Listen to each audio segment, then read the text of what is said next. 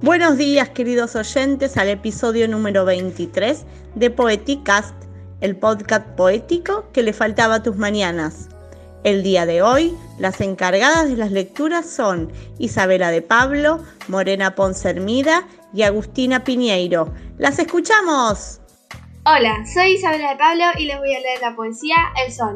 El sol mueve la cabeza, bosteza y se despereza, se acaba de levantar de su cama azul de y va a lavarse la cara con agua de lluvia clara. Lava su melena rubia con agua clara de lluvia. El sol, con una revol, se seca el pelo al resol. Hasta el cielo sube y sube por un abrigo de nube.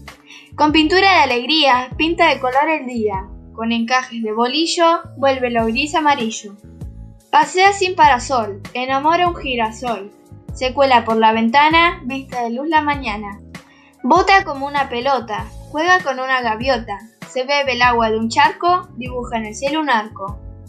Y tiñe todo de rojo, por capricho y por antojo, con tintura de carmín, qué cansancio y qué trajín.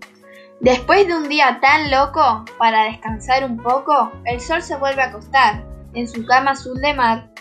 No quise, no quise decirte nada, vi en tus ojos dos arbolitos locos, de brisa, de risa y de oro se meneaban. No quise, no quise decirte nada.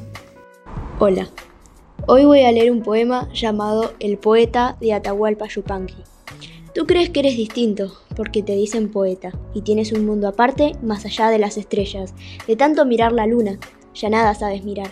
Eres como un pobre ciego que no sabe a dónde va. Vete a mirar los mineros, los hombres en el trigal, y cántale a los que luchan por un pedazo de pan. Poeta de tiernas rimas, vete a vivir a la selva y aprenderás muchas cosas del hachero y sus miserias. Vive junto con el pueblo, no lo mires desde afuera, que lo primero es el hombre y lo segundo, poeta.